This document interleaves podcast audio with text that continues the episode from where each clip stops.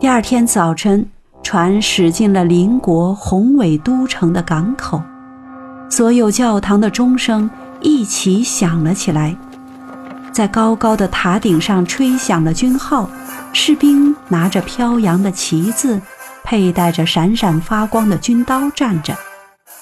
每天都有欢庆活动，舞会和宴会一个接着一个，可是公主还没露面。人们说他正在离那里很远的神庙里攻读，在那里修习王室的一切美德。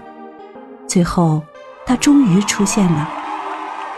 小美人鱼急切地想看着她的美貌，她不得不承认她真美。她没有见过。比这更秀俊的形体，公主的皮肤十分的娇嫩，乌黑的长睫毛下，一对深蓝钟情的眼睛在微笑着。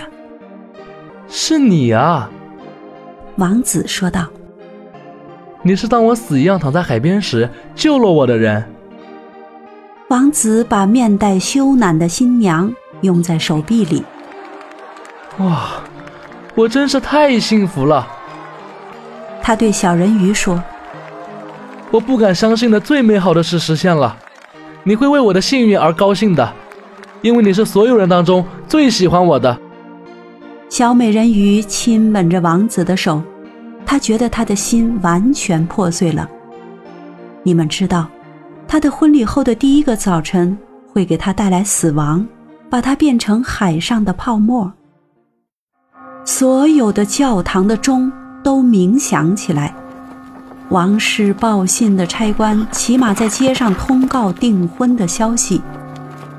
芳香的灯油在所有神坛的珍贵银灯里燃烧着。